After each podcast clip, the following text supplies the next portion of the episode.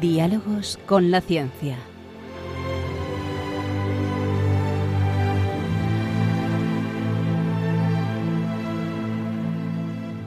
Dirigido por Javier Ángel Ramírez.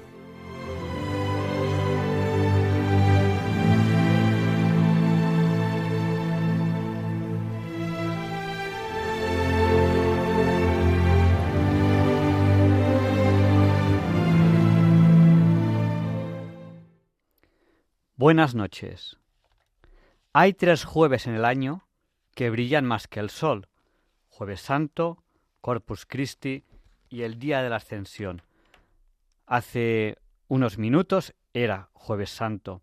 Ya sé que en muchas comunidades lo celebramos el domingo, pero es uno de los días que brilla más que el sol. Hoy tengo una gran noticia científica que darles. Enseguida, dentro de unos segundos, se la voy a dar. Antes les recuerdo el número de teléfono al que pueden llamarnos si desean participar con nosotros en directo en el programa. Cojan papel, cojan bolígrafo. Es el 64 9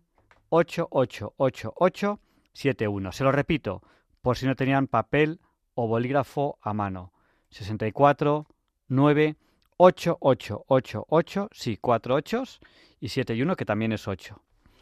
Y enseguida les daré esa, esa, esa, gran noticia. Ya hay personas que nos están saludando al WhatsApp después de la primera sección, que hoy va a ser Leonardo de Miel Pérez de Madrid. Vamos a empezar un apasionante programa. Hoy entrevistaremos a Víctor Pérez Velasco.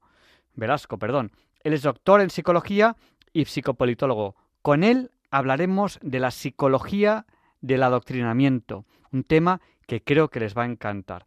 Bueno, enseguida, ahora mismo empezamos con Leonardo, Daniel Pérez de Madrid, que presentará un texto de Enrique Rojas sobre los sentimientos. En la sección de Católicos Científicos nos hablarán posiblemente de la Biblia y los metales que empezaron la semana pasada y van a continuar hoy. La sección de Historia, de Diálogos con la Ciencia, con Luis Antequera, hoy no es un día cualquiera, pues nos presentará las efemérides de, bueno, del día de hoy, que hoy ya es viernes, ya es 9, 9 de junio de 2023 el profesor José Manuel Amaya presenta la sección de curiosidades científicas. ¿Y qué notición quería darles? Pues este que os he dicho. Es 9 de junio. Es 40 de mayo. Dentro de unas horas podrán ustedes quitarse el sayo. Y esto no es una broma. Esto es completamente en serio. ¿Y por qué digo esto? Pues digo esto porque los refranes populares, que son sabiduría popular desde hace cientos de años, siguen cumpliéndose. ¿A nadie le mosquea eso? Tanto cambio, tanto cambio, tanto cambio. Y los refranes climáticos de hace cientos de años siguen cumpliéndose. Cuando en marzo mayea, en mayo marcea, cumplido este año. ¿Recuerdan que rezamos a San Isidro para que lloviese y la gente decía, no, va a llover un par de días, dicen en el tiempo que va a llover un poquito mañana, un poquito pasado, ya no llueve más. Hasta hoy. Y el refrán popular dice que hasta el 40 de mayo no te quites el sayo. Veremos qué pasa. Mañana nos quitaremos el sayo, cerraremos nuestro paraguas, pronto lo sabremos. En agosto suele haber tormentas por las tardes en muchos sitios. Bueno, quizás este año queda alguna más, puede ser. Pero ahí queda eso. Pues bueno, este programa que tenemos ya adelante va a ser apasionante. ¿Cómo están nuestras cuencas? ¿Cómo están las cuencas de los ríos de este que decían que iba a ser el verano más árido de la historia? Pues las más llenas ahora mismo son las del Cantábrico, que están alrededor, no llegan, le falta un poquito para llegar al 90%. Las, las internas del País Vasco, que rondan el 80 y muy poquito por ciento. Las de Galicia Costa rondan el 80%, la del Miño algo más del 70%, eh, la del Odiel y Piedras que están casi al 70% y están por debajo de, la mitad de su capacidad el Guadiana alrededor del 32%, la del Guadalete Barbate alrededor del 25%, eh, la del Guadalquivir está alrededor del 24%, la cuenca mediterránea andaluza alrededor del 35%, la del Segura alrededor del 36%, la del Ebro le falta un poquito para llegar al 50% y la que está bastante peor son las internas de Cataluña que están alrededor del 26%. Bueno, dentro de lo que cabe para ese verano tan árido que nos esperaba, las cuencas, gracias a Dios, tenemos que dar gracias a Dios, no están excesivamente mal. Vamos a empezar ya con la sección de Leonardo Daimiel Pérez de Madrid, que hoy nos invita a pensar y sentir con este texto que ya les hemos anunciado de Enrique Rojas sobre los sentimientos. Después de esta sección saludaré a las personas que ahora mismo nos están saludando al 64 9 71.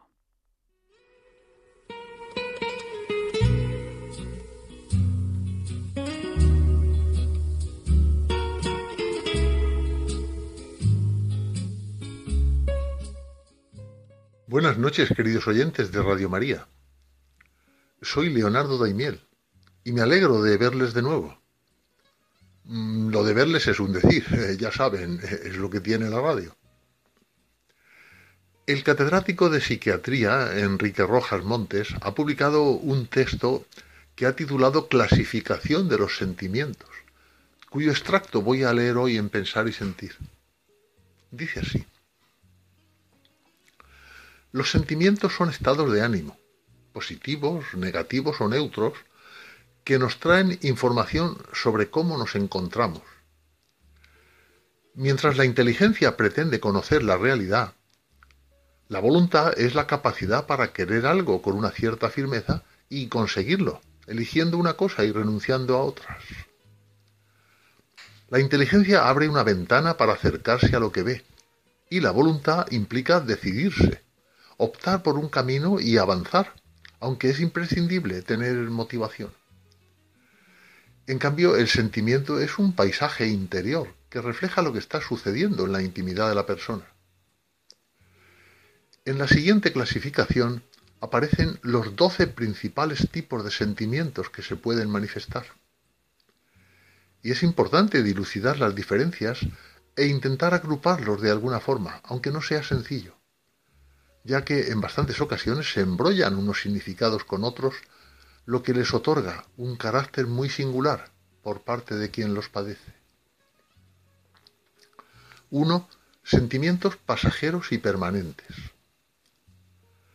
En los primeros todo es transitorio y fugaz. Responde a un primer entusiasmo que se desvanece en poco tiempo. Son frecuentes en la adolescencia y en las personas inmaduras, incapaces de calibrar una relación afectiva de forma adecuada, porque la vivencia de los sentimientos necesita tiempo para echar raíces. En los sentimientos permanentes, por el contrario, suele faltar ese desbordante entusiasmo esencial. Su génesis es más pausada, pero poco a poco se va haciendo más estable y duradero, arraigando con fuerza y persistiendo en una estabilidad progresiva. 2. Sentimientos superficiales y profundos. Los superficiales son aquellos que de alguna manera forman el entramado diario de nuestra vida, los que afectan a la capa más epidérmica de nuestra intimidad y personalidad. No dejan huella y desaparecen con rapidez. Los sentimientos profundos son de signo contrario. Afectan más interiormente a la psicología y la conmueven, la alteran, la distorsionan. Su impacto deja una señal, una marca, un rastro de lo que en realidad han significado para nosotros. En ocasiones esa profundidad puede ser terrible. Si su paso es negativo, estamos ante los traumas biográficos. Y si es positivo, ante los recuerdos gratificantes. 3. Sentimientos simples y complejos. Los simples se caracterizan por un contenido elemental, claro y preciso. Los complejos convierten la experiencia vivencial en algo sui generis, infrecuente, extraño y, por consiguiente difícil de exteriorizar. 4. Sentimientos motivados e inmotivados. Los motivados tienen como principal exponente la comprensión y como objetivo buscar un motivo que justifique ese humor afectivo. Los sentimientos inmotivados son característicos de los niños y adolescentes, que aún no tienen una afectividad sólida, pues presenta oscilaciones imprevistas que los atraen y los llenan de una manifestación afectiva a otra.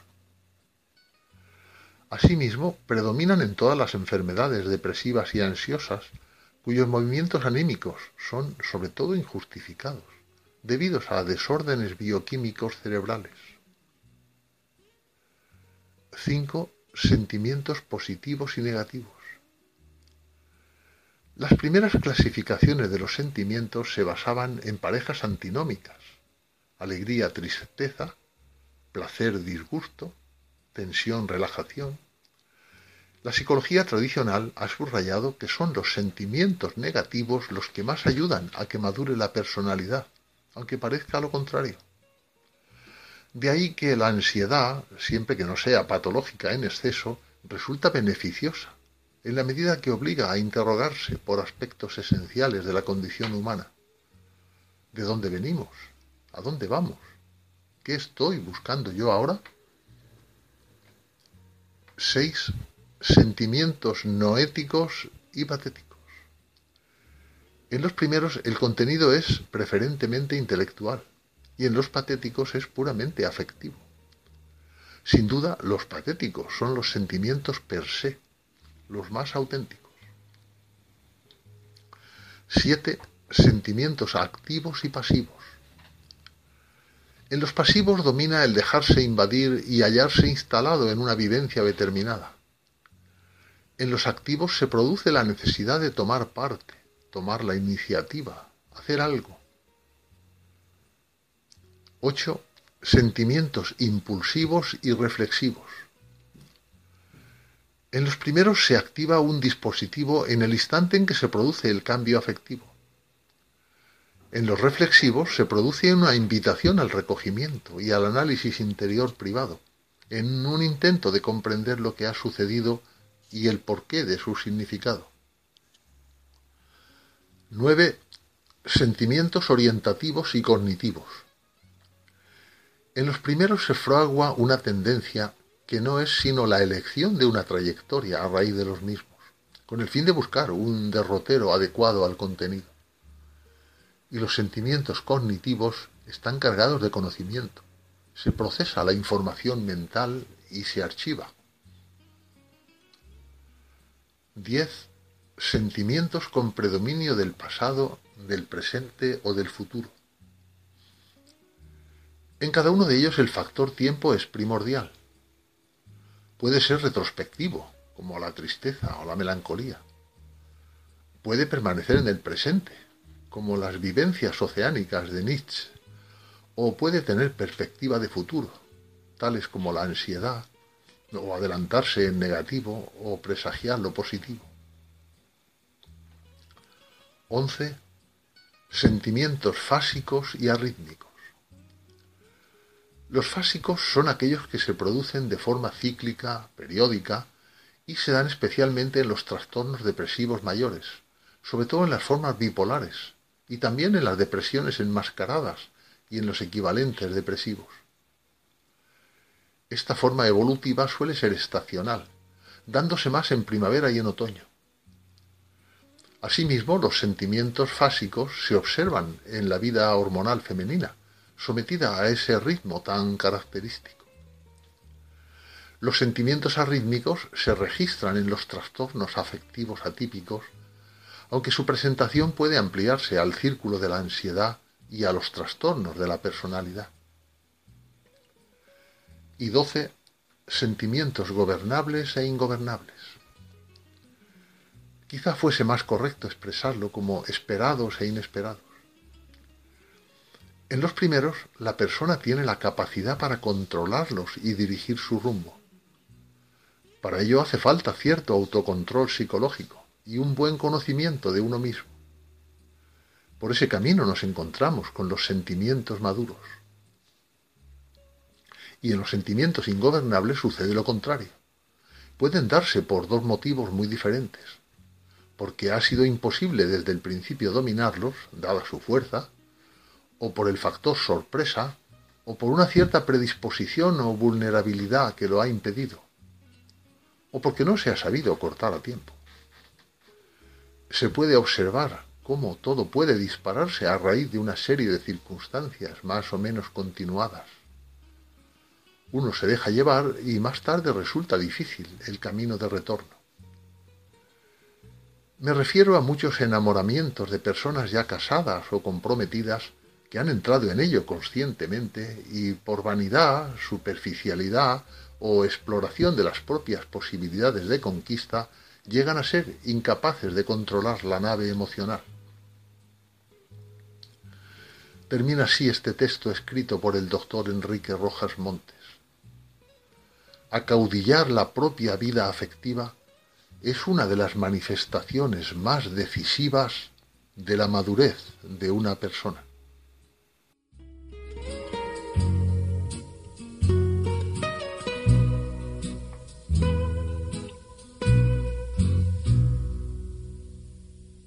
Seguimos en Diálogos con la Ciencia en Radio María y dentro de nada va a empezar la entrevista de la semana. Pero antes quiero cumplir la palabra que les he dado, que les he dicho que iba a saludar a aquellas personas que nos saludasen a nuestro WhatsApp, que nos pueden escribir en cualquier momento a lo largo del programa. Nuestro WhatsApp es el del 8, recuerden que 8 por 8 es 64, nuestro WhatsApp es el 64 9 Sí, son cuatro 8 y 71 también es 8. Se lo repito, por si no tenían papel o bolígrafo a mano. 64 9 8888871. Nos ha saludado María de Madrid, Rosario de Sevilla, Charo de Algeciras, Antonio de Galapagar. Nos dicen que Adri está en la UCI y que recemos por él. Rezamos también por una persona eh, muy especial aquí en el programa que está con un familiar con Alzheimer y nos ha pedido oraciones. Por otro oyente que nos pide que eh, recemos por, por él porque le van a hacer una resonancia en la cabeza. Y también Toñi nos ha pedido oraciones. Pues por todos ellos y por todos nosotros, por todos los oyentes de Radio María, oremos los unos por los otros. Nos saludan Mónica y Brian. De momento los que nos han escrito desde más lejos, nos han escrito desde Londres. Juan Antonio de Vilafranca de los Barros, Rafael del Puerto de Santa María, Carmen y Pepe de Alemania, creo que superan un poco la distancia, son un pelín más lejos que Londres. Raúl de Santander, Pilar de Coria, que nos, nos, pregunta por Ruth, que hace tiempo que no la escucha, y que reza por ellos, reza por los niños que están de, exámenes. Y sí, Balduino, Ruth, Teresa y Marta están terminando los exámenes y espero que ya pronto sigan participando en el programa. Ruth se ha comprometido a hacerlo la semana que viene.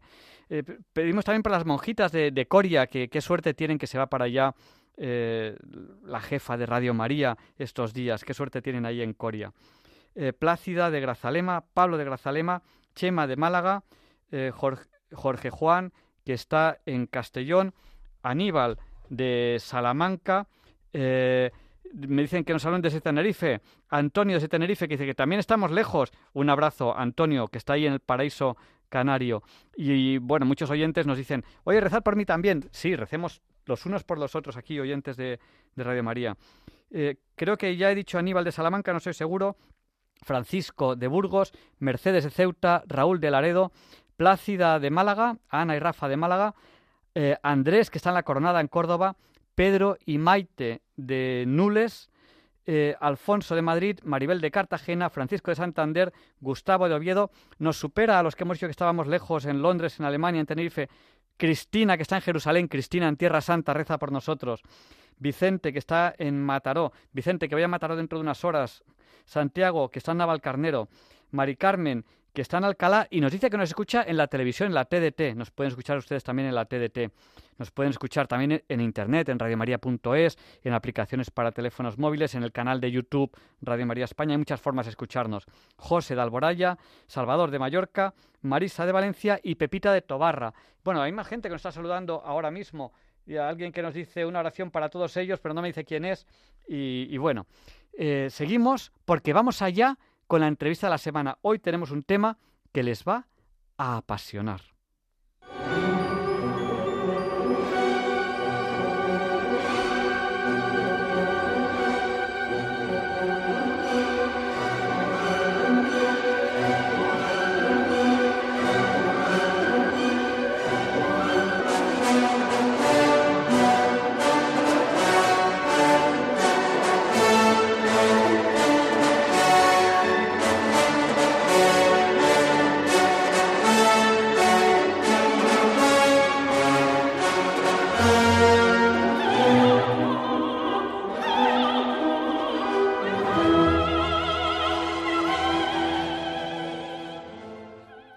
Vamos a empezar ya la entrevista de la semana, pero antes nos saluda desde Costa Rica Fernando, que creo que de momento ahora sí que es el que está más lejos.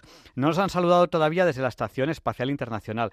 Saludamos al Santo Padre, que sabemos, porque nos lo ha dicho alguien, que nos escucha. No sé si hoy nos estará escuchando porque está recién operado, pero sabemos que nos escucha. Un saludo muy fuerte, Santo Padre, que se está recuperando de, la operación que acaba de tener. Sabe que rezamos mucho por usted, todos los, los cristianos del mundo. No nos olvide usted tampoco en sus oraciones. Y, y comenzamos ya la entrevista de la semana. Hoy entrevistamos a Vicente Pérez Velasco. Él es doctor en psicología y psicopolitólogo, y con él queremos hablar de la psicología del adoctrinamiento. Eh, buenas noches, Vicente. Eh, buenas noches. Mira, mm, que me llamo Víctor. Ay, te he llamado Vicente un montón de veces. Mira, he cometido dos errores. Una es llamarte Vicente en vez de Víctor. Y otro es que he dicho que era Jueves Santo. Y no, no es Jueves Santo, es Corpus Christi. hay tres jueves que brilla más que el sol y he hablado muy deprisa. Digo, Jueves Santo, Corpus Christi. Y luego he dicho, el, día de la, el día de la ascensión. cosas del directo. No, perfecto, no, no, no. Eh, nada, somos imperfectos y lo perfecto es enemigo de lo bueno. Yo me llamo Víctor Pérez Velasco. Y, Víctor, además tú que eres psicólogo, sabrás mucho sobre eh, la perfección, la búsqueda de la perfección, la búsqueda de la felicidad. Eh, un oyente, luego te diré lo que nos pregunta, que nos ha hecho una pregunta muy curiosa que, que, luego, luego, luego te preguntaré. Pero quizá empecemos por, por el adoctrinamiento.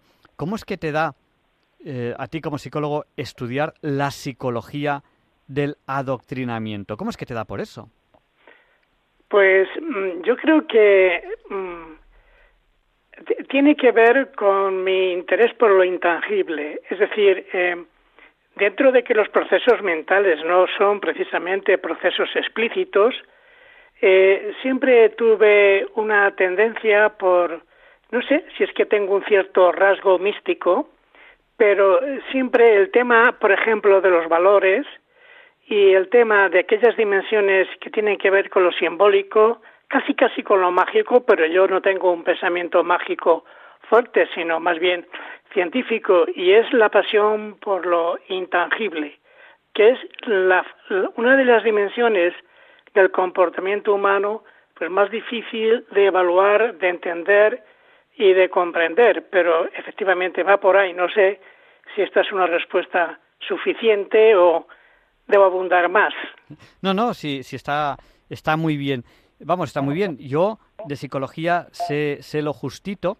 Eh, y conozco a, grandes a, personas que trabajan mucho en psicología y nos y me cuentan cosas muy muy interesantes luego luego te diré que bueno hay un oyente que lo puedo resumir lo que nos ha lo que nos ha comentado es un comentario un poquito más largo que nos dice si los psicólogos deberían tener en cuenta más allá de lo que es 100% material. Me pregunta un poco por la parte espiritual, por el alma. Dice, ¿y, por qué los psicólogos no tienen nunca en cuenta el alma?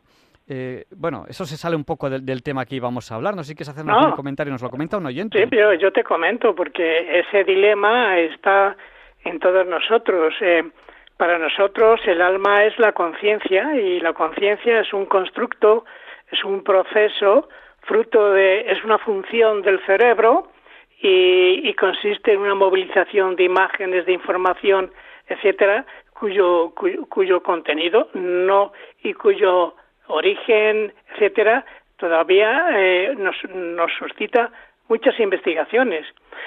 Pero, yo eh, quiero centrar también eh, cuál es mi experticia, ¿no? Yo soy una persona, como psicólogo, que siempre ha tenido una especial intención, un, un, ha puesto un especial acento en la psicología de la gente normal.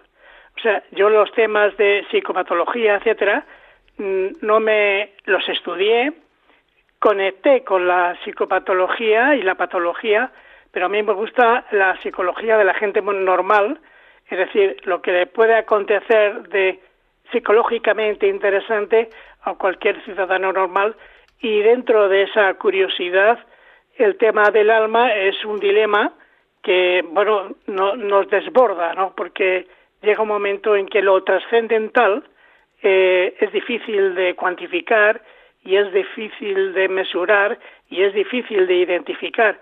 Pero bueno, también podemos hacer algo. Y bueno, eh, tú has estudiado mucho la psicología del adoctrinamiento. ¿A qué podemos llamar adoctrinamiento? Bueno, eh, el adoctrinamiento es, del, voy a ir de lo simple a lo complejo. Adoctrinar es educar y adoctrinar es enseñar. Entonces, el resultado del adoctrinamiento es transmitir doctrina.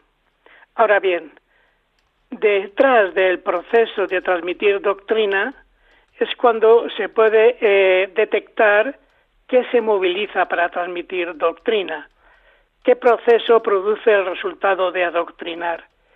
Y entonces eh, se podría resumir es que eh, el adoctrinamiento es un proceso de influencia psicosociológica, porque puede ser un proceso singular, individual o, global o colectivo, o sea, puede haber una socialización eh, no solamente vinculada a una persona, sino a un grupo socializador, que tiene eh, un origen social y grupal y que actúa sobre el individuo en este proceso de influencia de forma generalmente sistemática y tiene como objetivo inculcarle ciertos contenidos ideológicos, es decir, estaríamos en el tema de la intangibilidad y por extensión podríamos hablar del tema del alma en un concepto humano, ¿no? Y entonces, ¿en qué se materializa eh, eh, el adoctrinamiento? Básicamente en inculcar ideas, creencias y valores. Estas ideas, creencias y valores eh, internamente producen, eh, activan pulsiones que mueven a la acción, que nos mueven a la conducta.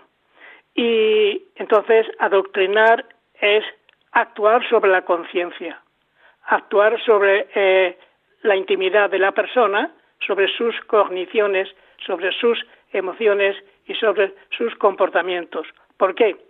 porque eh, el adoctrinamiento lo que hace es generar y crear valores y actitudes. Y las actitudes y los valores los identificamos por tres patrones de conducta. Lo que pensamos, cognición, lo que sentimos, emoción, y lo que hacemos, que es la conducta. De forma que nosotros al inculcar en un cerebro una idea,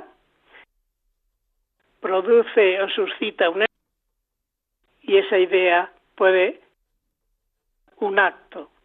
Si, te, si a ti te inoculan o te introyectan una idea del bien, tú tendrás cogniciones, pensamientos orientados al bien, se, te sentirás bien cuando haces el bien porque eso moviliza emociones y te conducirá a una acción externa que refuerce lo que cognitivamente piensas, que es hacer al bien y perdonar por la redundancia del ejemplo.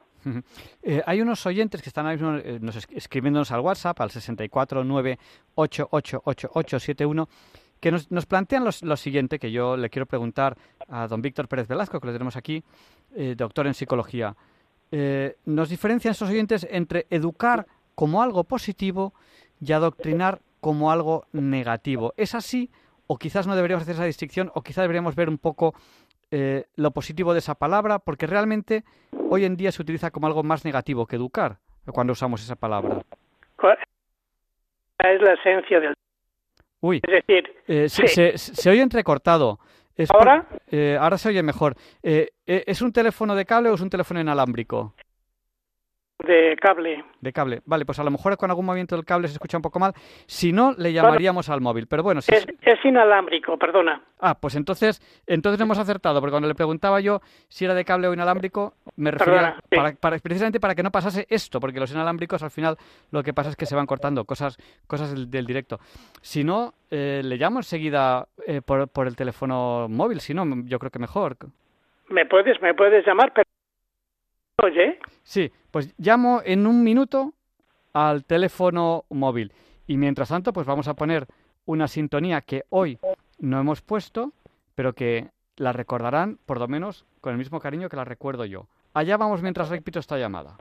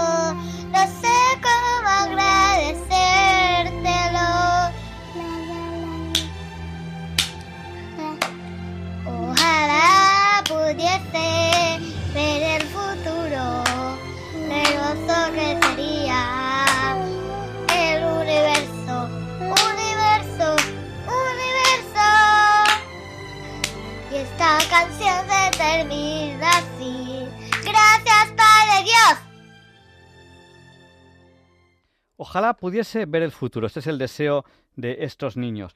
Y estamos entrevistando aquí, en Diálogos con la Ciencia, en Radio María, en este programa que semana a semana vamos camino al futuro, a Víctor Pérez Velasco, doctor en psicología y psicopolitólogo. Con él estamos hablando de psicología del adoctrinamiento.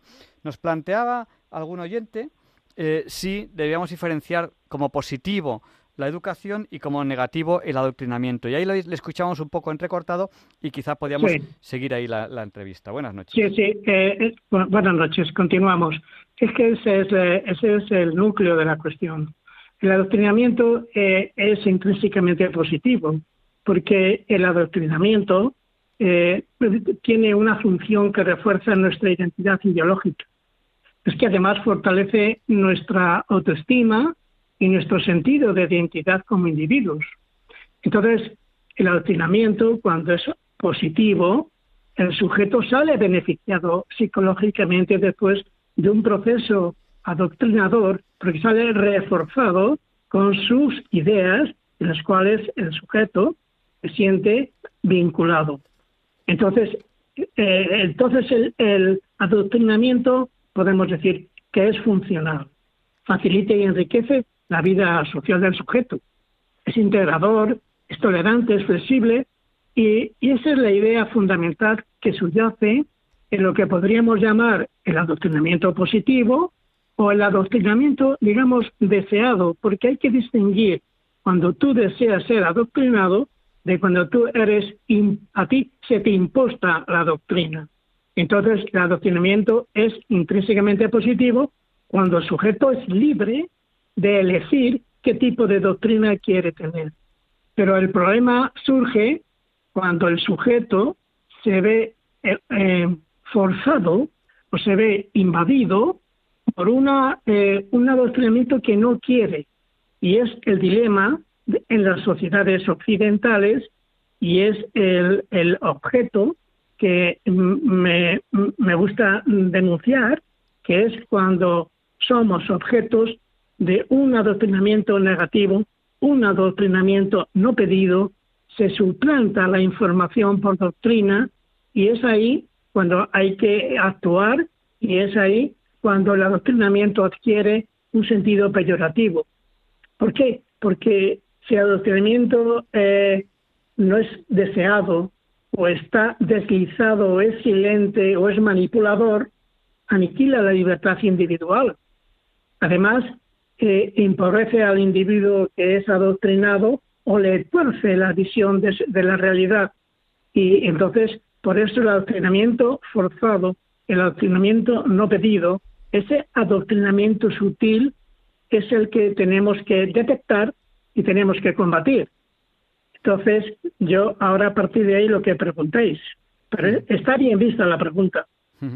No, bueno, lo que preguntamos pues puede ser muy variado, pero por ejemplo, eh, nos ha eh, nos, distingue claramente un adoctrinamiento buscado, ¿no? Por ejemplo, cuando uno realmente quiere informarse de algo, ¿no? Oye, pues por, qué eh, el grupo en el que yo estoy, que yo estoy de acuerdo con su doctrina, estoy de acuerdo con su doctrina, ¿por qué plantea esto de esta manera? Entonces me, informo y, estoy recibiendo adoctrinamiento que estoy aprendiendo de, su doctrina, ¿no?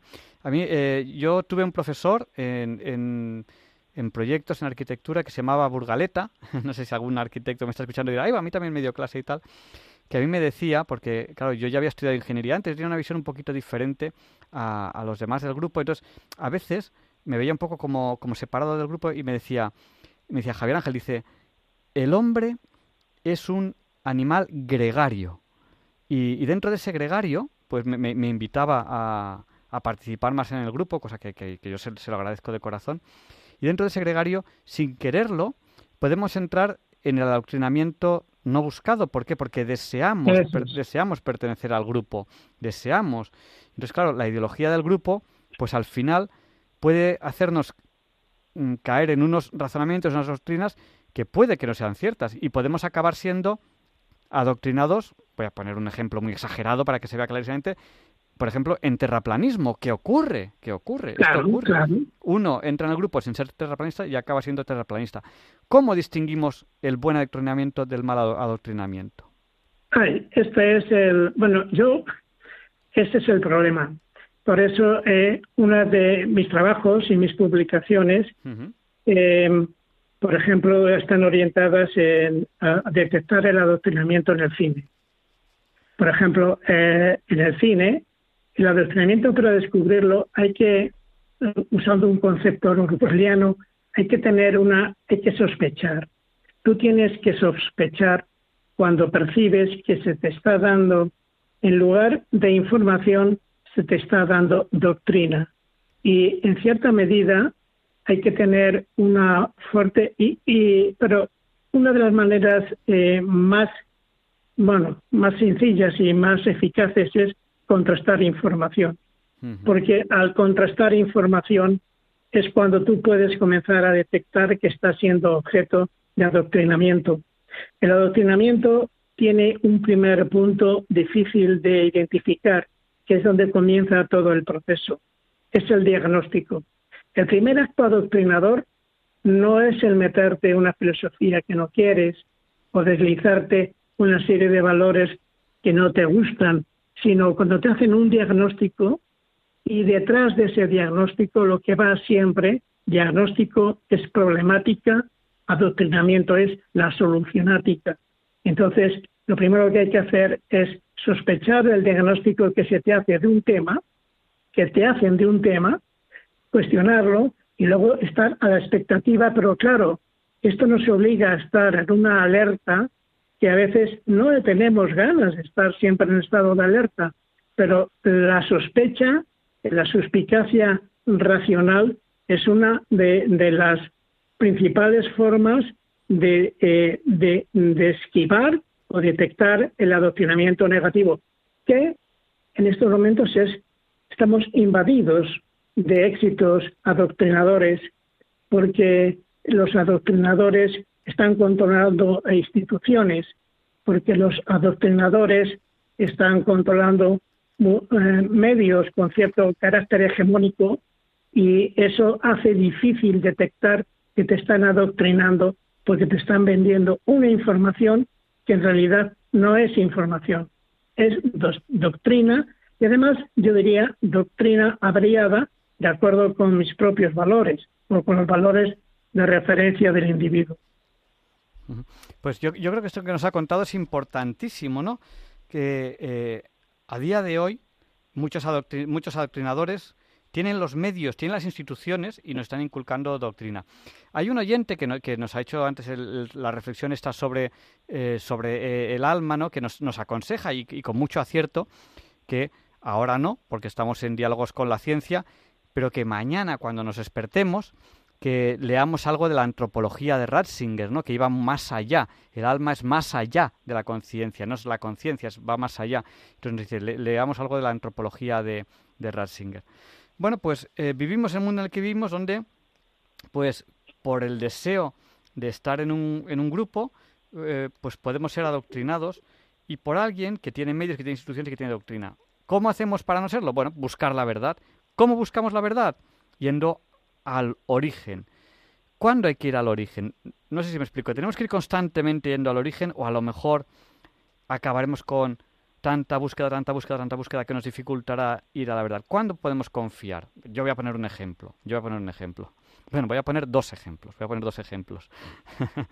Uno, eh, yo en general, hay muchas cosas que verificar. Cuando algo viene de la Iglesia Católica, yo por lo general, mientras no lo estudio, o sea, mientras no, no he tenido tiempo de, estudiarlo, considero que es bueno. ¿Por qué?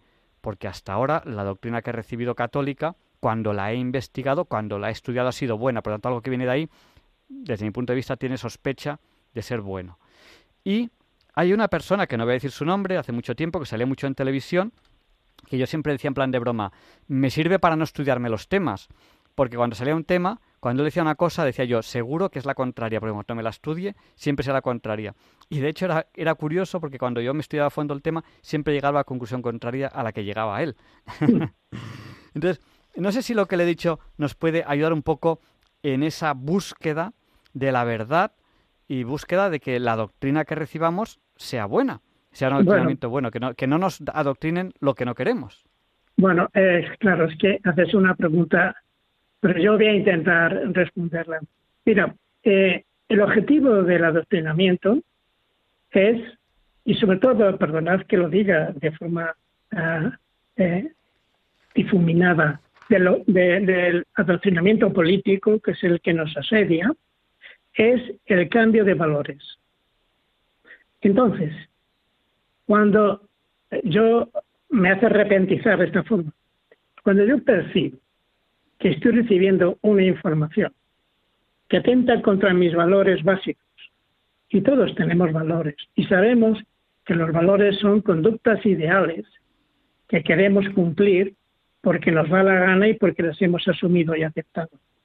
En cuanto veo que una información va contra mis valores, es cuando desencadeno el mecanismo de la sospecha y es cuando surge el momento de comenzar a ser activos en la forma de defenderte de, ese acoso, porque el, adoctrinamiento es acoso, es acoso cognitivo.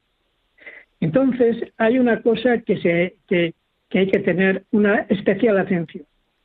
Unido al tema de los valores que tú notas que discrepan contigo, es la gente que abusa del concepto cambio. El cambio está bien, el cambio es importante, pero cambio hay que ver qué dirección y qué sentido tiene. Porque eh, la mayoría de los adoctrinadores lo que están buscando es un cambio de valores, un cambio en la forma de ser y pensar de los individuos. Y este es el tema nuclear del adoctrinamiento en política. Ganar la batalla del cambio de valores y Voy a, usar una frase de Antonio Gramsci que la vas a entender muy bien. Gramsci, que era un filósofo materialista marxista, por tanto era marxista, decía, el objetivo político, perdona que te use esto, ¿no? Es era la filósofo marxista es transformar el sentido común cristiano en sentido común materialista. Y Antonio Gramsci, que tiene, está homenajeado y que es un filósofo materialista, puso las bases del actual sistema de adoctrinamiento político dirigido precisamente a suplantar el sentido común cristiano occidental, judío-cristiano, por el sentido común marxista y lo que queráis detrás, con el fin de obtener el, el consentimiento político de los ciudadanos. Por tanto, no hay adoctrinamiento neutral, excepto que si tú quieres ser cristiano, toma esta religión, toma esta doctrina, pero cuando te quieran, cuando veas que tus valores están siendo eh, distorsionados, cuestionados, destruidos, entonces detrás o antes o hay, eh, tenemos el fenómeno de la ingeniería social como estrategia y tenemos el adoctrinamiento como táctica. A lo mejor he hecho un resumen muy denso y en pocas palabras. Sí, bueno, pero, el tiempo en la radio pasa muy deprisa, o sea que yo creo que yo creo que bien, hecho este, este, este, resumen, porque el tiempo pasa, el tiempo pasa deprisa. Déjame que concluya con esto, porque uno de los resultados que estamos viendo, los que queremos defendernos de un adoctrinamiento político indeseado, es destruir valores asociados a nuestras tradiciones. Cuando las tradiciones nuestras no están dejando, no, no es que evolucionen, es que están siendo destruidas, ahí detrás hay el ariete del adoctrinador con el apoyo multimedia, con el apoyo de legislaciones, con el apoyo del control de instituciones e incluso con el apoyo de la coacción social. Y ahí está. Hay una clave eh, eh, importante para eh, descubrir cuáles son los pilares o los objetivos eh, grandes, los largo plazo que tienen los, los actuales adoctrinadores y se asocian con dos palabras, hispanofobia y cristianofobia. Yo tengo que decirlo, cada vez que veo alguna acción doctrinal dirigida a cuestionar y a reforzar la hispanofobia o la cristianofobia, me estoy dando cuenta de que alguien quiere manipular mi conciencia y es cuando yo debo reaccionar. No sé si ha quedado claro. Tenemos que hacer un programa específico de cristianofobia. Vamos a dar paso a los oyentes, tenemos muy poquito tiempo. Si quieren participar ahora en directo en el programa, no tarden, tienen que llamar al 91 005 94 19. Se lo repito, por si no tienen a, eh, mano papel o bolígrafo. 91 005 94 19. Bueno, y yo sé que usted ha escrito mucho sobre adoctrinamiento, sobre cristianofobia, sobre hispanofobia. Eh, mientras recibimos estas primeras llamadas, no sé si quieren hacernos alguna reflexión, aunque yo aprovecho que usted ha mencionado la cristianofobia para invitarle a un programa específico de cristianofobia, porque, bueno, y si quiere ya también hablamos de hispanofobia, porque yo creo que tiene que ver una cosa con la otra. No es casualidad que España sea la tierra de María. Bueno, yo creo que eh, esto es un hecho histórico, ¿no? Es decir, España en el protagonismo del mundo católico, eh, pues es parte de la defensa de las esencias de, y transmisora de la herencia cultural eh, del cristianismo y de los valores judío-cristianos y esto es un hecho, no, no es que no, no tenemos nada que, que, que, ocultar, es un hecho. Y, y, en buena medida los valores judio-cristianos son la clave de Occidente, son los que nos están dando el progreso y lo más importante, eh, los valores judio-cristianos han producido con, los valores helénicos, por supuesto, y con, la ilustración y toda nuestra historia, somos el baluarte de la libertad. Y esto hay que decirlo, la libertad ha surgido gracias a estas convergencias y la libertad para los que hoy generan eh, este adoctrinamiento no deseado, para ellos la libertad es un prejuicio burgués. Toma nota, ¿eh? La libertad es un prejuicio burgués, es un prejuicio. Eso es, eso es, eso está asociado a, a la maquinaria económica. tenemos muy poquito tiempo. Vamos a dar paso a un par de llamadas. Nos llama y le vamos a pedir brevedad Antonia de Córdoba. Antonia, buenas noches. Hola, buenas noches. Mire, me encanta la, explicación que está dando este hombre. Sí, le vamos a mm. pedir que sea breve. Díganos. Nada, que yo lo que quiero decir es que estamos eso. Mm, ay, eh, perdón que tengo esto muy alto que, estamos completamente bombardeados de, por, por, toda esta, por toda esta clase de ideologías y de cosas que lo único que quieren es eso, quitarnos las ideas, eh, los valores cristianos, porque claro, así nos pueden manejar y nos pueden, vamos, y nos pueden hacer de nosotros. Pero los católicos tenemos que tener muy claro que, mm, que todo lo que viene todo lo que va en contra de, de, la ley de Dios y en contra de la naturaleza, pues que eso no es bueno. No tenemos que esperar a las tradiciones solamente, porque muchas veces aparentan que respetan las tradiciones, por ejemplo, los del PP aparentan que respetan las tradiciones, eh, pero eh, luego no, respetan los valores. políticos por si acaso. no, no, yo sé que ustedes no pueden, perdone, pero lo quería decir porque mm, es que esos aparentan que respetan las tradiciones, pero luego no las respetan, no respetan los valores. Pues, muchas gracias. Adiós. gracias. Y enseguida le vamos a responder, pero vamos a dar paso muy brevemente a Mónica. Mónica, por favor, sea breve, díganos. Eh, hola, buenas noches. Muy interesante el tema que está dando eh, el doctor Víctor. Eh, una cosa, ¿cómo puede uno evitar ser, cuando uno se da cuenta que es un, adoctrinamiento malo, evitar ser adoctrinado es quejándose, manifestándose? Pues ¿Cómo puede uno? Muchas gracias, Mónica. Mira, sí, muy rápidamente. Mira, lo primero que tienes que hacer, en mi opinión, es empatía cero con el adoctrinador. Segundo, cuestionar sus diagnósticos. Tercero, eh, aplicar la suspicacia, esta, esta sospecha, y hacer contradoctrinamiento a través de, de concitar o localizar más información.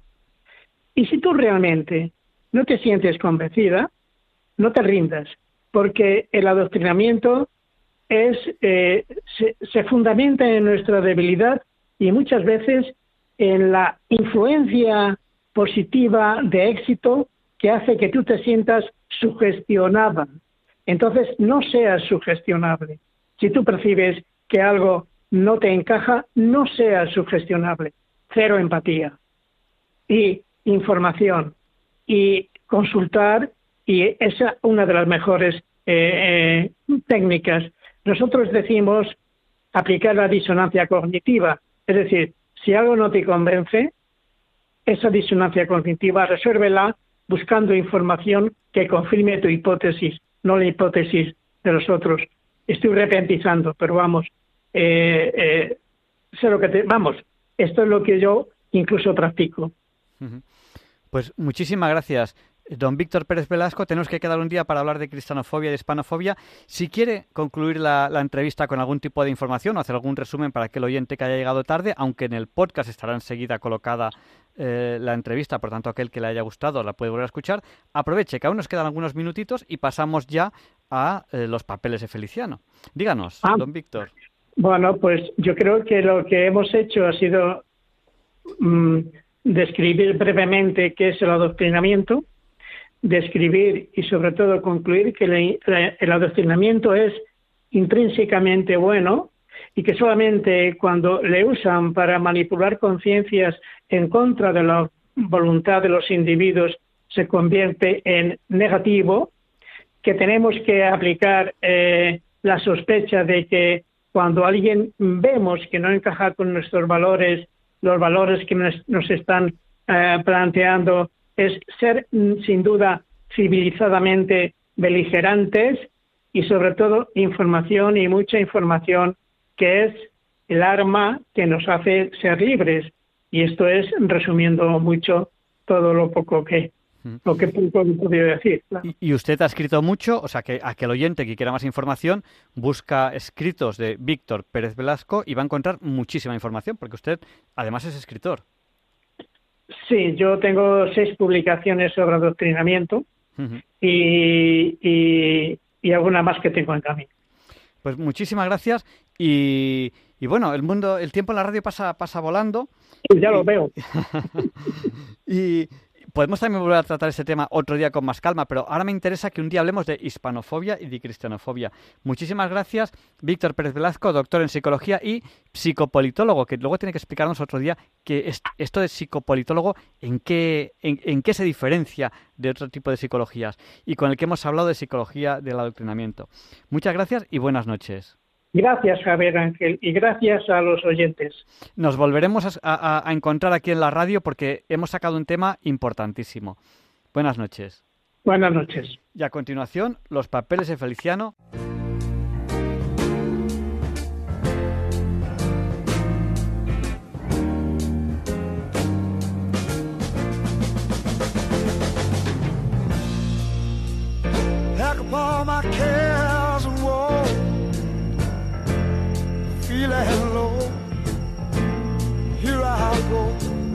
I won't black. ¿Qué tal, Javier Ángel? Mira, la semana pasada hablábamos de paseos. Pues hoy te voy a hablar nada menos que del Paseo del Prado de Madrid, Patrimonio Mundial de la Humanidad y que, por cierto, fue obra de un gran oscense, como lo fue mi admirado Pedro Pablo Abarca de Bolea, el décimo conde de Aranda. Pues me parece un tema muy apropiado. Pues mira, vamos a irnos al siglo XVIII, el siglo de la Ilustración. La Ilustración proponía que las decisiones de las personas venían dominadas por la razón y que la razón no conocía de clases sociales. Por lo tanto, el pueblo tenía derecho a intervenir en su gobierno. Los monarcas europeos, muy pillines ellos, se hicieron ilustrados a toda prisa y se emplearon a fondo en modernizar las estructuras económicas y educativas de sus reinos. Pero ojo, y aquí es donde estaba el truco, sin soltar un ápice de su poder. Por eso te he dicho que eran muy pillines. A esta forma de gobierno se le ha llamado el absolutismo ilustrado, el despotismo ilustrado, ¿no? Acuérdate, todo para el pueblo, pero sin el pueblo. Yo cuando estudié esa época histórica me decían de todas maneras que la ilustración fue una época de cambio y progreso. Sí, sí, hombre, a ver, fue una época muy interesante y realmente todo fue muy bien, ¿eh? Hasta que la burguesía ilustrada, claro, se dio cuenta que le estaban tomando el pelo, que los cambios eran muy bonitos, muy pintureros, muchas reales academias, muchas reales fábricas, canales, mucho progreso, pero que a la hora de la verdad seguían mandando los de siempre y además el pueblo ya no se seguía muriendo de hambre como siempre. Así que la burguesía exigió con violencia su cuota de poder y la cosa acabó con el triunfo de las revoluciones burguesas que además de por Europa se expandieron por todo el continente americano. Bueno, y en la ilustración, según me contaron a mí en su momento, las ciudades también experimentaron muchos cambios, cambios a mejor. Sí. Y sobre todo que es muy importante, se hicieron más higiénicas. Claro, claro, claro. Lo, Mira, lo- lo cual para la vida es fue fundamental. fundamental, ¿no? Y un ejemplo claro de todo esto fue Madrid. Mira, cuando falleció el rey Fernando VI, llamaron a su hermano Carlos, rey de Nápoles, para que se hiciera cargo de la corona de España. Carlos III, que ha sido el paradigma de, de la monarquía ilustrada, pues no fue una lumbrera despampanante, ¿eh? pero sí fue un tipo inteligente y trabajador. Vivía muy bien en Nápoles y, claro, le costó mucho esfuerzo dejar ese paraíso para venirse a la áspera España. Y para suavizar el golpe, se trajo a toda su corte de funcionarios italianos encabezados por los ministros Grimaldi y Esquilache. ¿Y cómo fue su llegada a Madrid? Pues mira, cuando llegó a Madrid se encontró que la capital del reino más poderoso del mundo era un poblachón anegado de mierda. Y perdona la expresión Javier Ángel, pero es que decir otra cosa sería una hipocresía. Mira, Madrid tenía unos 150.000 habitantes que vivían muy ufanos en un verdadero estercolero. Las calles eran de tierra. Las basuras, incluido el contenido de los orinales, se echaba por la ventana al famoso grito de agua va. Las calzadas eran unos regatos de barro, orines y excrementos por los que ozaban los cerdos y picoteaban las gallinas en total libertad. El único sistema público de limpieza era un gran cajón tirado por mulas con unos tablones que a modo de palaquita nieves pasaban por las calles. Imaginaos el hedor que se montaba al remover toda esa porquería, ¿no? En fin, los castizos siempre tan ocurrentes le llamaban la marea. Cuando oían de lejos que llegaba el, carro gritaban todos, la marea, que viene la marea, y se metían en los portales para poderse defender. Eh, eso era de día. Eh, ¿Qué sería de noche? El Madrid la nuit. Pues imagínate, sin policía, sin ningún tipo de iluminación y además los madrileños circulaban embozados con sus largas capas en las que podían ocultar todo tipo de armas y cubiertos por unos grandes sombreros de ala ancha, los famosos chambergos que impedían su identificación. Pues vaya panorama con el que se encontró. Pues sí, sí, claro. Bueno, a ver, Carlos III dijo esto no puede ser y encargó de inmediato a su ministro Esquilache que pusiera orden en la ciudad.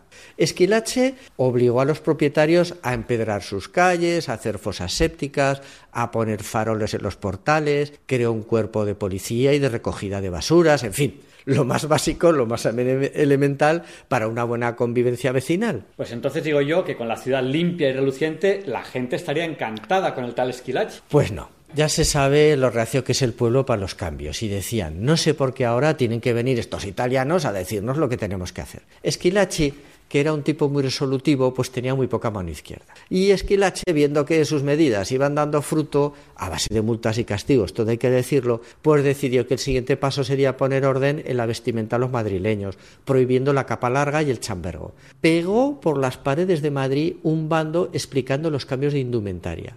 Los madrileños, que ya estaban muy cabreados con Esquilache, respondieron arrancando con saña todos estos carteles. Esquilache se encocoró y montó unos controles policiales en las calles donde había un equipo de sastres que muy expeditivos cortaban in situ las capas y las cosían. En fin, entonces la gente se sublevó y se echó a la calle arrasando el palacio de Esquilache, el de Grimalde y para acabar se plantaron ante Palacio Real pidiendo la expulsión de todos los italianos. Bueno, a Carlos III le pilló el motín totalmente desarbolado, con escasísimos efectivos de su guardia en el patio de palacio, y entonces, claro, el hombre muy asustado dijo a todo que sí, donde hay que firmar, y en que pudo, se escapó a juez donde, claro, se sentía mucho más a salvo de las turbas. Esto indignó a la gente más si cabe, ¿no? Y bueno, los madrileños ya montaron la mundial y todos estos disturbios se propagaron por toda España. Bueno, el conocido motín de Esquilache bueno, ¿y quiénes fueron los cabecillas de este motín tan famoso? Pues mira, nunca se ha sabido a ciencia cierta ¿eh? si hubo alguien detrás de estos graves disturbios, porque además se dice que si realmente hubiera habido alguna cabeza pensante detrás de este motín, como si lo hubo más tarde en Francia, sería muy posible que la monarquía española hubiera sucumbido en esos aciagos días. ¿Y cómo resolvió eh, este asunto eh, Carlos III? Bueno, pues eh, llamando al conde de Aranda. Aranda nació en Huesca, mira, era, fue un diplomático militar y un político reformista e inteligente que resolvía a la perfección todos sus cometidos. Aunque Carlos III sabía de su lealtad y de su valía, no lo tragaba. Pues claro, el conde de Aranda, como buen aragonés, no se callaba y le echaban cara todos los errores de sus ministros italianos. Por eso Carlos III, en cuanto pudo, se lo quitó de encima y lo mandó de capitán general a Valencia. Bueno, pues cuando Carlos III se vio totalmente desamparado en Aranjuez, llamó a Aranda a toda prisa para que viniera a sacarle las castañas del fuego. Pues mira qué listo. Pues sí, muy listo. Mira, a los pocos días llegó Aranda con todas sus tropas a Madrid y fue nombrado presidente del Consejo de Castilla, que venía a ser pues como el actual jefe de gobierno. Aranda restableció el orden con mano dura pero el conde era un tipo muy listo y sabía que eso no era suficiente para arreglar la situación y quiso dar al pueblo de Madrid una satisfacción para hacerle olvidar los dolorosos acontecimientos del motín. Bajó impuestos, iluminó las calles, las limpió de ladrones y mendigos y además consiguió imponer la capa corta y el tricornio sin violencia. Sencillamente la puso de moda al pedir a los funcionarios y a los nobles que la usaran para marcar tendencia. Fíjate, Aranda enseguida captó que en Madrid se daba un fenómeno que no había visto en ninguna de las otras cortes europeas que había visitado, el casticismo. ¿Qué era en esa época el casticismo? Pues mira, el casticismo era que la nobleza compartía sus aficiones con el pueblo llano. Acudían todos juntos a los toros, a los teatros, a los paseos, pero ojo, acudían juntos pero no revueltos, ¿eh? Cada uno en su sitio. Unos estaban en el palco, los otros en la grada. Pero claro, de alguna manera compartían juntos el mismo espacio. Y esto en las cortes europeas era impensable. Oye, en Versalles los nobles estaban separados del pueblo, bueno, por unas grandes verjas y unas grandes tapias, ¿no? Aranda fomentó el casticismo y organizó los célebres bailes de máscaras del Teatro de los Caños del Peral, donde podía acudir cualquier madrileño, sin importar su clase social, siempre que pudiera pagar su entrada. También percibió la pulsión de los madrileños por salir a la calle y celebrar fiestas al aire libre. La gente paseaba por los jardines del Retiro y por los prados de Atocha y de los Jerónimos. El conde de Aranda descubrió 250 años antes que Isabel Díaz Ayuso el gen tabernario de los madrileños y montó tres chiringuitos en el Retiro donde se servían refrescos y chocolate. Estos chiringuitos eran lugares castizos, donde igual se sentaban condes y marqueses que comerciantes y ganaderos, eso sí, cada uno en su mesa. El éxito fue total.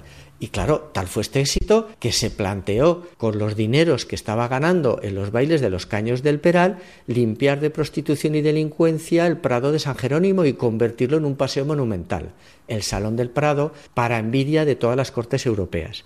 Aranda encargó el proyecto al arquitecto español Ventura Rodríguez, quien planteó las tres fuentes monumentales, Cibeles, Neptuno y Apolo. Se aplanó el pavimento, se plantaron árboles, se pusieron faroles, pórticos, motivos ornamentales y botillerías, que era como se llamaba en esa época los chiringuitos. Fue tal éxito que Aranda trasladó allí el jardín botánico y Carlos III, entusiasmado con el resultado, ordenó la construcción del Observatorio Astronómico y del edificio Villanueva, hoy Museo del Prado, para acomodar allí su gabinete de ciencias naturales. Unos años más tarde, los duques de Villahermosa, también aragoneses como Aranda, construyeron su palacio, hoy Museo Thyssen, que fue un verdadero foco de cultura romántica. Así que Javier Ángel, esta es la historia del Paseo del Prado, que como no podía ser de otra manera, lo hizo un gran tipo de Huesca, mi paisano, el conde de Aranda. Pero si el Paseo del Prado lo hizo el conde de Aranda, ¿por qué históricamente todo el mérito se le achaca a Carlos III? Pues mira, esto es muy fácil. En cuanto el desagradecido de Carlos III se vio seguro en el trono, se volvió a quitar de encima al conde de Aranda y lo empaquetó esta vez de embajador a París. Su nuevo ministro, Florida Blanca, muerto de celos, le aplicó al conde Aranda su propia ley de memoria democrática y se cargó todos los interesantes proyectos que Aranda tenía en marcha, palacios, ornamentos, el canal del Manzanares, etcétera. Por supuesto, canceló todos los programas culturales del conde Aranda, teatros, baile, etcétera. Pero mira, lo importante es quedarnos con la idea que el conde de Aranda creó el Paseo del Prado para el disfrute de todo el pueblo de Madrid, sin distinción de rangos y clases sociales como compensación por la represión del motín de Esquilache. Y como escribió un informado escritor viajero Peirón a su paso por Madrid, a Aranda se debe también la limpieza y la seguridad que goza la villa de Madrid, donde las mujeres van regularmente a pasear su indolencia en carroza por el Salón del Prado. Bueno, me gusta eso de la indolencia. Cuídate, Javier Ángel, que nosotros somos contingentes, pero tú eres necesario.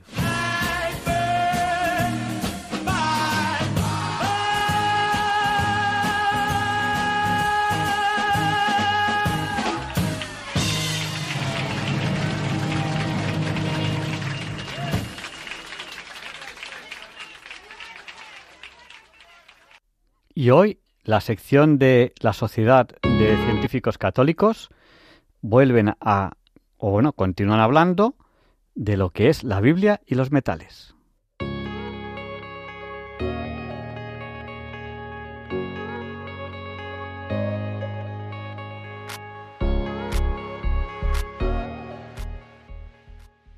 Buenas noches, oyentes de Diálogos con la Ciencia. Buenas noches, Javier Ángel. Soy Luis Felipe Verdeja, trabajo en la Universidad de Oviedo, en la Escuela de Minas, y os voy a hablar de una segunda entrega de la Biblia y los metales. Tal y como se comentaba en la primera entrega de la Biblia y los metales, las referencias al oro y a la plata son numerosas en los textos bíblicos. Los metales explícitamente citados en la Biblia son el oro, la plata, el cobre y el hierro. Otros como el plomo o el estaño aparecen de forma implícita cuando se citan objetos de bronce, elementos decorativos, ornamentales, culinarios o de aquellos dispositivos para canalizar el agua. El capítulo 2 del Génesis, en sus versículos 15-16, se dice que el Señor Dios creó al hombre y lo colocó en el jardín del Edén para que lo trabajara y lo cuidara. Dios creador dispuso que en la corteza terrestre existiesen una serie de elementos cuya abundancia relativa pueden justificar su importancia dentro de la administración de la casa común de la Tierra, nuestro planeta. Las aportaciones de esta segunda entrega de la Biblia y los metales se van a centrar en la presencia de estos cuatro elementos metálicos en la corteza terrestre, el oro, la plata, el cobre y el hierro. La ciencia nos dice que existen 118 elementos químicos conocidos, de los cuales 98 tienen características propiedades metálicas. Dentro de los cuatro metales bíblicos, el hierro es el más abundante. Ocupa el cuarto lugar y su concentración media en la corteza terrestre es del 6,20%. Del cobre se concluye que no se puede considerar como un metal abundante, ya que ocupa el puesto 25 con una concentración media de 68 partes por billón. Para la plata y el oro se tiene que utilizar una escala de concentración mil veces inferior a la parte por millón, que se conoce como la parte por billón. La plata ocuparía el puesto 68, con una concentración de 80 partes por billón, mientras que el oro se situaría en el lugar 76 con un valor de tan solo 4 partes por billón. Vamos a centrarnos a considerar las referencias bíblicas del hierro y del cobre indicadas en el capítulo 8 del Deuteronomio versículos 9-11, que por otra parte son los actores, los protagonistas de las edades de cobre, del bronce y del hierro. Lamentablemente, en los últimos 4.000 años de historia, se han venido utilizando conocimientos adquiridos sobre las propiedades del cobre y del hierro de una manera individualizada, sesgada y parcial. El objetivo preferente del conocimiento ha sido la imposición, por la fuerza de las armas, de criterios de conducta establecidos por algunos países, regiones o civilizaciones. Los materiales de cobre y hierro conocidos y desarrollados por una parte de la humanidad han tenido la capacidad para imponerse al resto por la violencia. A fecha de hoy, sería la energía atómica de fisión de los elementos pesados o la fusión de los más ligeros la que tiene o alcanza la capacidad de coacción. La presencia de armamento nuclear en las naciones influye negativamente sobre la buena vecindad y convivencia que debería existir entre los hombres, ya que todos procedemos de una misma voluntad creadora de Dios. Es como si la cultura de las naciones o pueblos, sinónimo de conocimiento y valores, solamente se vinculase al conocimiento científico y al desarrollo tecnológico. Es posible que la historia asocie el 6 de agosto de 1945 con el final de la Edad de Hierro y el inicio de la era nuclear. Si el 6 de agosto de 1945 fue Hiroshima, el 9 de agosto le llegó el turno a la población cristiana de Nagasaki, herederos de la obra evangelizadora de San Francisco de Javier, iniciada un 15 de agosto de 1549. En estos últimos años, al llegar estas fechas estivales, la reacción ante este triste aniversario del 6 de agosto está impregnada de odio y frustración. La esperanza es que la noticia del aniversario del 9 de agosto, si es que se llegara a transmitir, es que la reacción de la población cristiana de Nagasaki es muy distinta.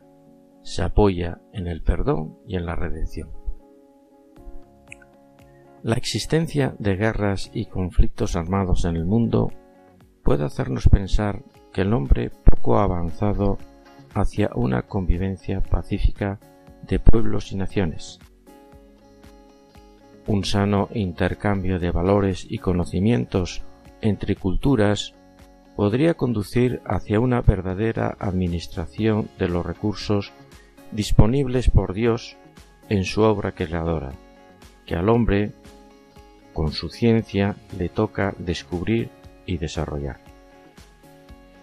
Finalizamos esta segunda entrega de la Biblia y los metales retomando el concepto de prosperidad aludido en el capítulo 8 del Deuteronomio.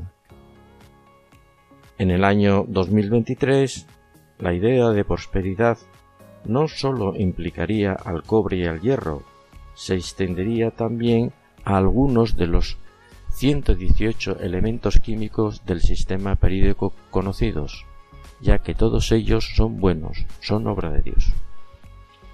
Al hombre le compete hacer uso y la de llevar a cabo una administración adecuada y con valores de todo el capital científico acumulado desde los tiempos bíblicos y determinar con la razón y la ciencia qué elementos pudieran incorporarse al cobre y al hierro para alcanzar la prosperidad proclamada en el Deuteronomio. Buenas noches.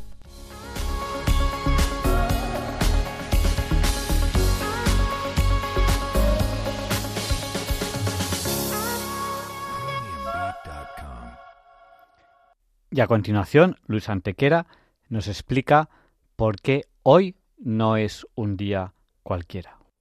It's a lovely day today, and whatever you've got to do, I'd be so happy to be doing it with you. But if you've got something that must be done, and it can only be done by one, there is nothing more to say. Except it's a lovely day for saying it's a lovely day.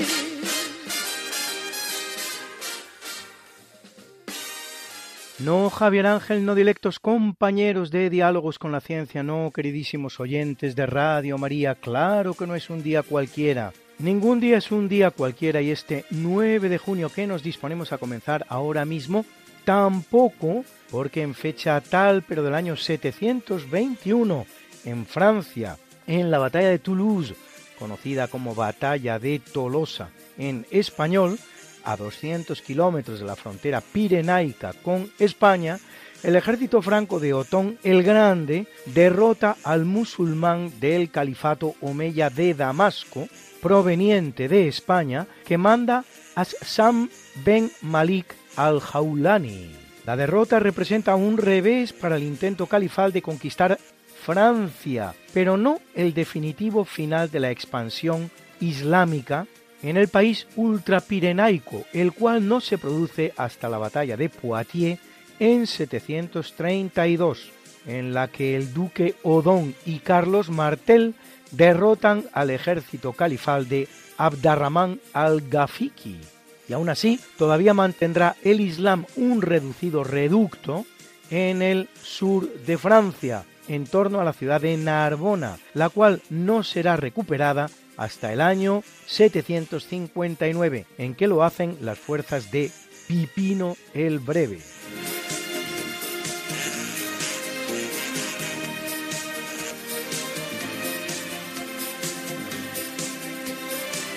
En 1534, en el curso del primero de los tres viajes de exploración que realiza al Canadá, el francés nacido en Saint-Malo, Jacques Cartier, explora el Golfo canadiense al que bautizará San Lorenzo.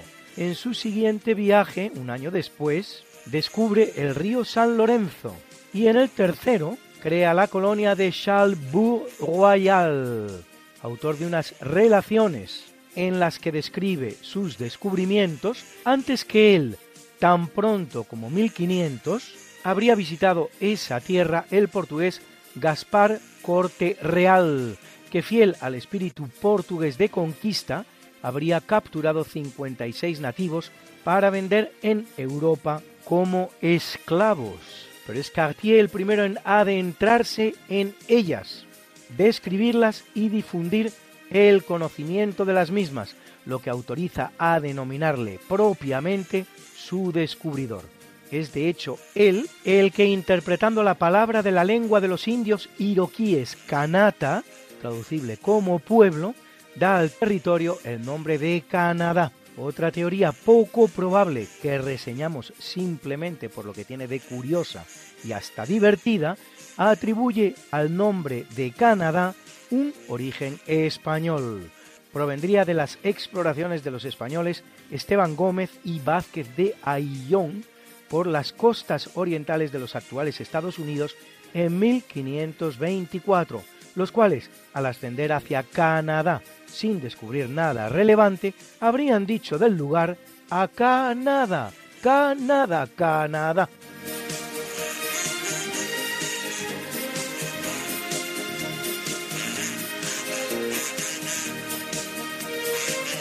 Corriendo el año de 1815, se aprueba el acta final del Congreso de Viena, que ha estado reunido desde el 18 de septiembre del año anterior. Nueve enteros meses nada menos, el cual fija la reorganización política y territorial de Europa tras la tormenta desatada en el continente con la irrupción de la figura del general corso Napoleón Bonaparte, intentando un retorno a la situación anterior a la Revolución Francesa o parecida. Son meses de intensas negociaciones, pero no menos de grandes fiestas y festejos entre los muchos monarcas y grandes próceres que se personan en él, así el zar Alejandro I de Rusia, Francisco I de Habsburgo, Federico Guillermo III de Prusia, el duque de Wellington y por supuesto el austríaco Clemens von Metternich, verdadero protagonista del Congreso. La representación española corre en los tiempos de Fernando VII, encabezada por Pedro Gómez Labrador, será muy pobre. A pesar de contarse entre los vencedores de Napoleón, saldrá del Congreso reducida a la condición de potencia de segunda clase, con un imperio tan baleante que perderá casi completo en el curso de los cinco siguientes años.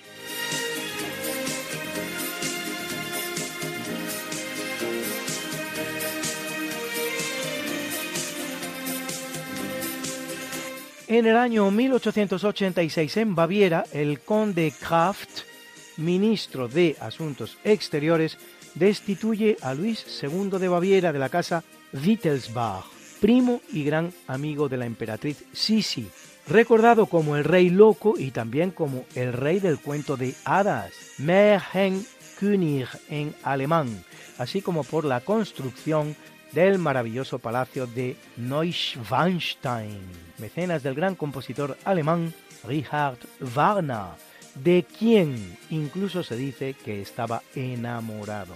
De hecho, Luis II no casará. Reina 22 años durante los cuales, aunque a disgusto, incorpora su reino bávaro, el más grande de Alemania, de ascripción católica, al segundo Reich alemán, impulsado desde la Prusia del Kaiser Guillermo I y su ministro Otto von Bismarck.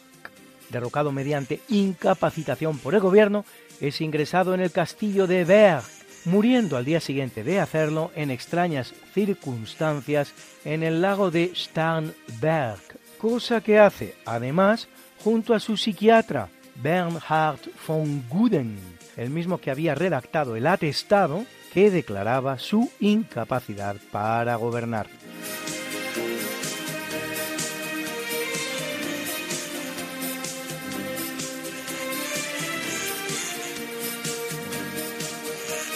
En 1934, ocho años después de producido el primer largometraje de dibujos animados por la alemana Lotte Reiniger, recordada por sus películas de animación con siluetas, especialmente la llamada Las aventuras del príncipe Ahmed, se estrena en Estados Unidos la primera película del famoso personaje animado conocido como el Pato Donald, creado por Walt Disney y el animador Dick Lundy. Donald Duck, por su nombre en inglés, es ocho años posterior a Mickey Mouse, creado en 1928, que es a su vez un año posterior a Oswald el conejo afortunado, el primer personaje de Disney.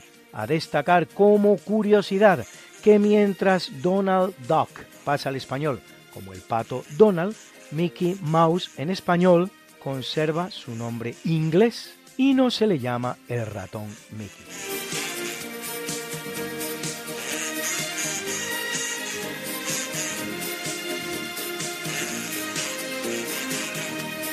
En 1958, la reina Isabel II de Inglaterra, recientemente fallecida, inaugura el aeropuerto de Gatwick, segundo aeropuerto de Londres después del de Heathrow, que además de ser el segundo de la gran capital, lo es también de toda Inglaterra. Y el vigésimo segundo del mundo en pasajeros por año con 33 millones nada menos. En esa clasificación, el aeropuerto más importante del mundo es uno tan inesperado como el Hartsfield Jackson en Atlanta, Estados Unidos, con 104 millones de pasajeros año.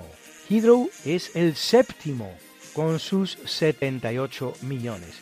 El Charles de Gaulle de París es el décimo con 70 millones y el de Barajas de Madrid sería el vigésimo primero con 50 redondos millones. El de Barcelona con 40 millones figura en cuadragésima posición.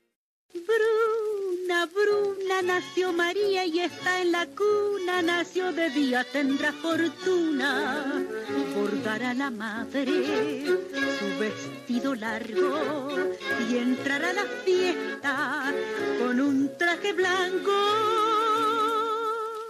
Y será la reina cuando María cumpla 15 años te llamaremos Negra María, Negra María que abriste los ojos en carnaval.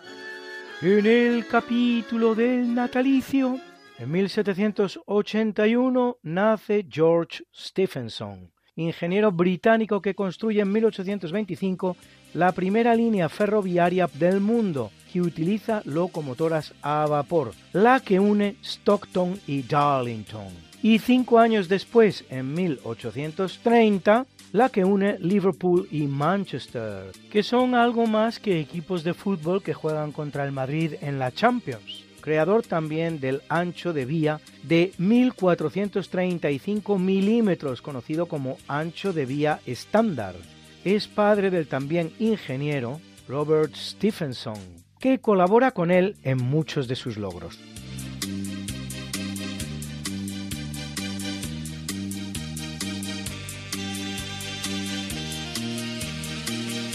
En el año 1812 ve la luz Johann Gottfried Galle, astrónomo alemán conocido por el descubrimiento de Neptuno, siguiendo los cálculos e indicaciones del francés Urbain Le Verrier.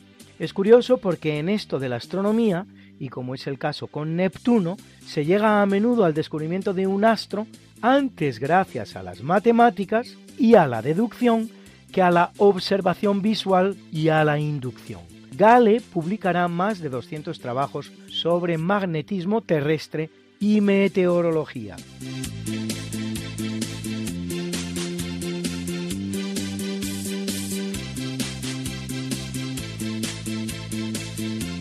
En 1836 nace Elizabeth Garrett Anderson, primera licenciada británica en medicina, logro que consigue en 1865. La primera médico española será Dolores Aleu Riera, que se licencia en 1882, 17 años más tarde. Y en 1865, justo cuando Anderson se estaba licenciando, el que viene al mundo es Carl August Nielsen, uno de los más reconocidos compositores daneses.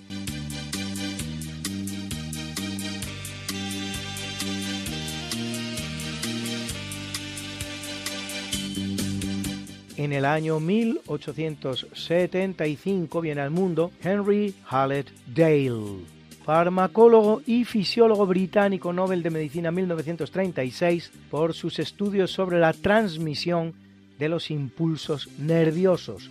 Y en 1891, Cole Porter, célebre compositor de jazz estadounidense. Ella Fitzgerald canta su conocida composición Begin de Begin, de la que también hará una famosa versión nuestro españolísimo Julio Iglesias.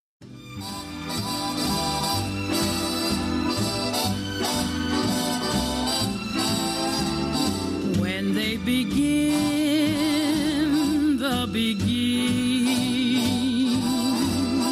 it brings back the sound of music so tender. It brings back a night of tropical splendor. It brings back a memory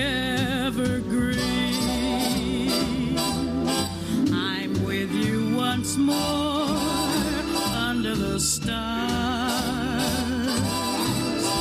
And down by the shore an orchestra's playing. And even the palms seem to be swaying. When they begin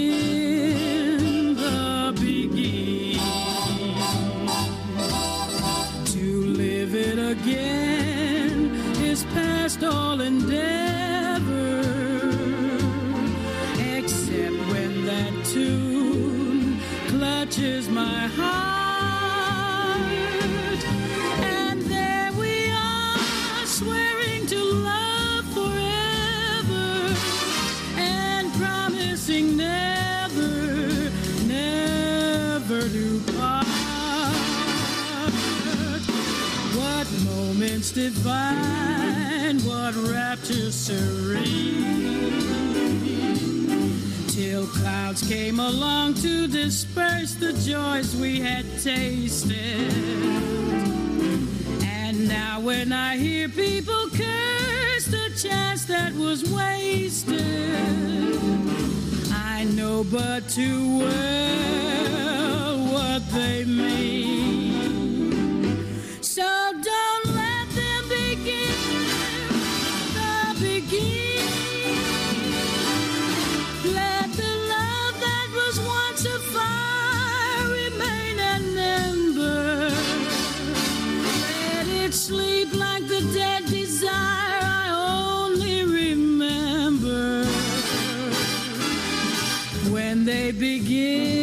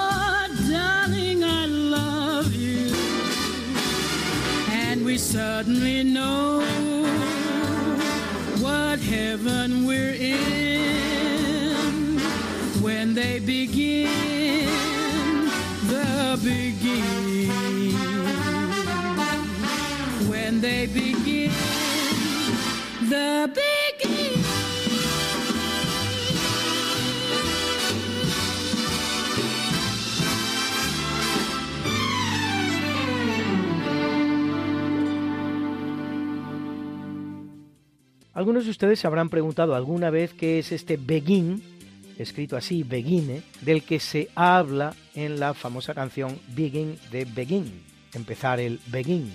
Pues bien, es un baile, una especie de rumba lenta muy popular en los años 30 y originario de las islas Guadalupe y Martinica, en el Atlántico, hoy día francesas, pero descubiertas, como no, por los españoles, concretamente por Cristóbal Colón las dos.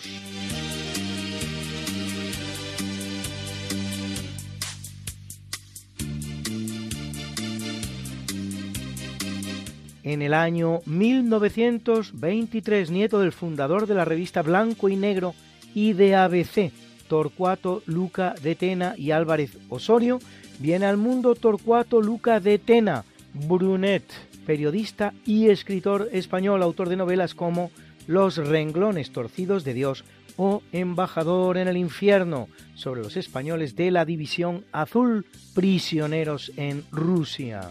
Yo conocí a uno de ellos, el célebre teniente del castillo, protagonista como la práctica totalidad de aquellos españoles invencibles de indecibles proezas durante su cautiverio ruso.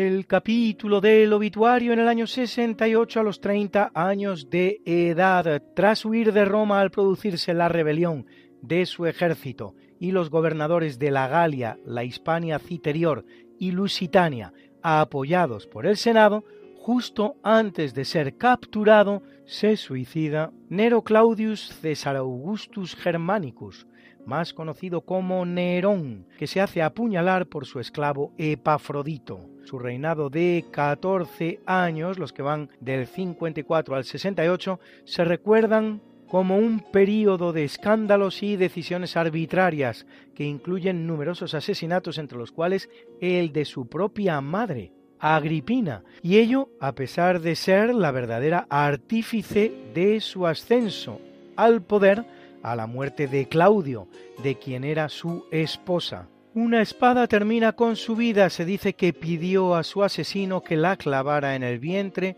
en el que había llevado a su pervertido hijo. Se acusa a Nerón de ser el autor del terrible incendio que asuela Roma en el año 64, un fuego que aprovecha para construir el impresionante palacio denominado la Domus Aurea, del que aún existen vestigios, en cuyo solar construirá después Vespasiano el Coliseo y es el primer emperador romano que persigue a los cristianos. Aficionado a la interpretación y a la composición poética, según el historiador Dion Casio, sus últimas palabras al morir serían algo así como Menudo artista que se muere conmigo.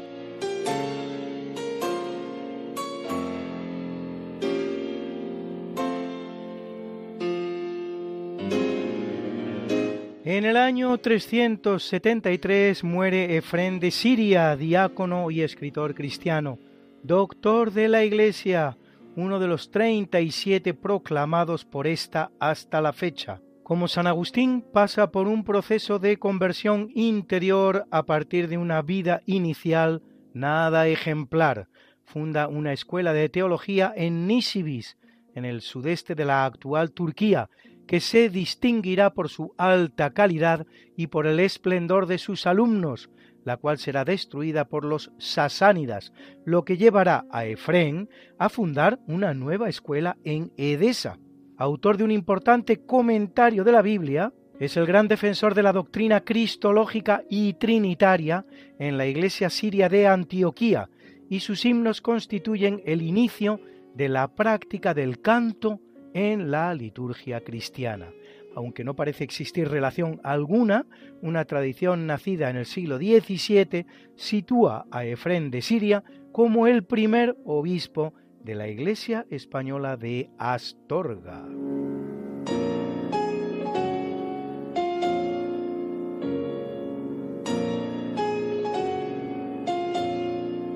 En 1903 abandona el mundo el escritor español Gaspar Núñez de Arce, académico de la Real Academia Española desde 1874, cuyo estilo evoluciona del romanticismo hacia el realismo, con una faceta política también, ya que fue diputado y ministro de Ultramar, Interior y Educación con el Partido Liberal de Sagasta. Autor de varias colecciones de poemas, como Sursum Corda, de obras de teatro como Ni tanto ni tampoco, o de narrativa como Recuerdos de la campaña de África.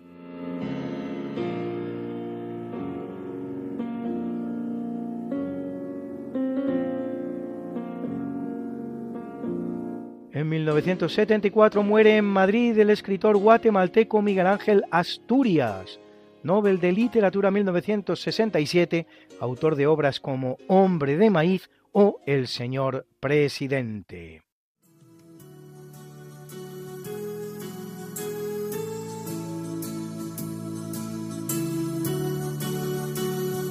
Y felicitamos hoy al compositor norteamericano James Newton Howard, siete veces nominado al Oscar a la mejor banda sonora autor de algunas tan conocidas como El Sexto Sentido o Wyatt Earp, y de este maravilloso The Gravel Road, El Camino de Grava, en la película The Village, El Pueblo, que escuchan ustedes.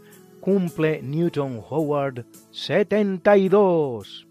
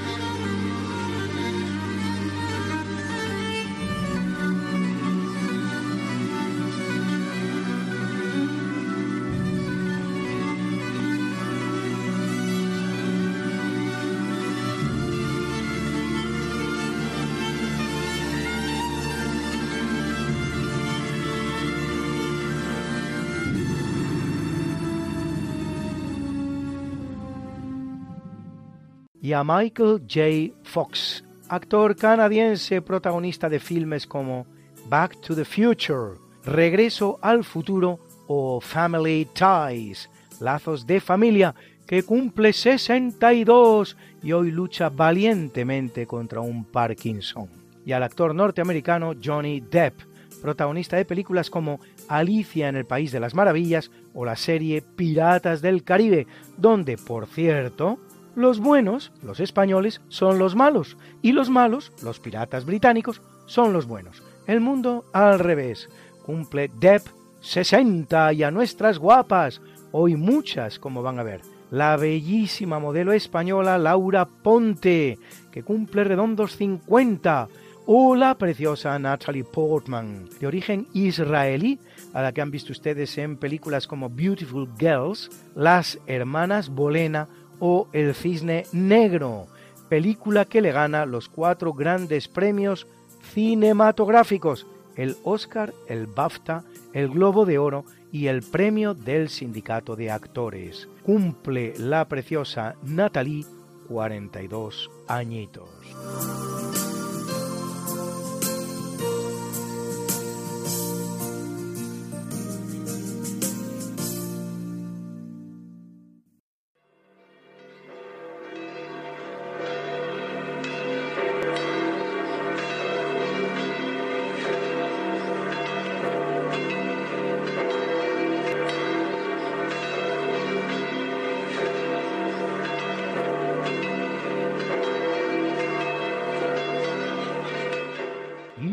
Celebra la Iglesia Católica a Efrén Siro, diácono y doctor, diácono y doctor,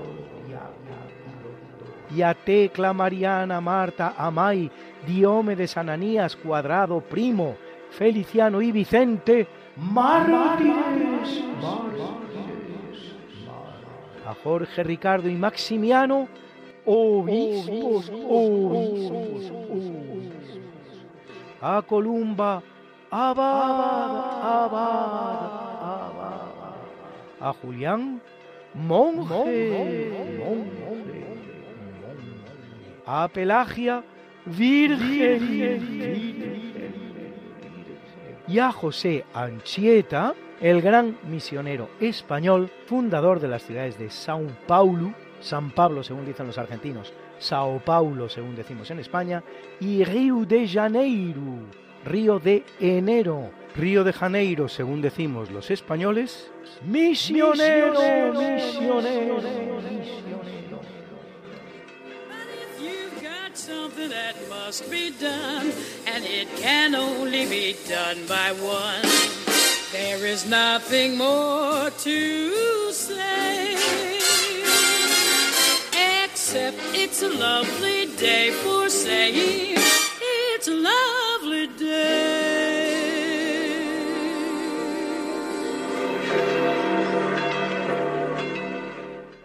Y el profesor José Manuel Amaya presenta la sección de curiosidades científicas. Buenas noches, señoras y señores oyentes. Soy José Manuel Amaya y como siempre un honor dirigirme a ustedes desde esta emisora y en este programa. Hoy les voy a contar o decir o explicar lo que hemos venido tratando mm, ya durante bastante tiempo, que hemos hablado de filosofía, que hemos hablado del racionalismo continental, también del empirismo inglés, que ya les se lo explicaré más adelante, cuál es el fundamento del racionalismo continental y cuál es el fundamento del empirismo inglés, que son dos sistemas filosóficos aparecidos, como ya les comenté, en los siglos XVI y XVII, respectivamente, el empirismo inglés apareció antes que el racionalismo continental. Bueno, pero cuando hablábamos del empirismo inglés, hablábamos de los filósofos que aparecen en esta corriente filosófica.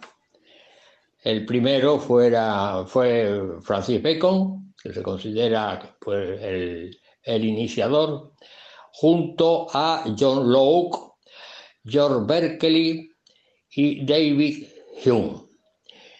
Y aquí me voy a centrar justamente hoy, porque decíamos el problema de Hume, el problema de la inducción, y luego agregábamos que de una forma bastante exagerada se le había venido a denominar el escándalo de la filosofía.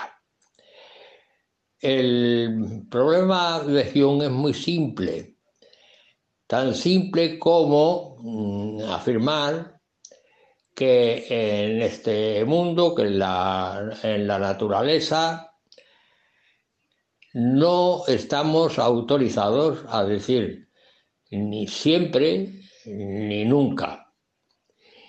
Y esto se acusa no solamente en la filosofía eh, pura, sino que trasciende también a lo que se llama la filosofía eh, de la ciencia, que es lo que yo quiero también explicarles a ustedes en días sucesivos en mis intervenciones para que tengan una idea de qué se trata.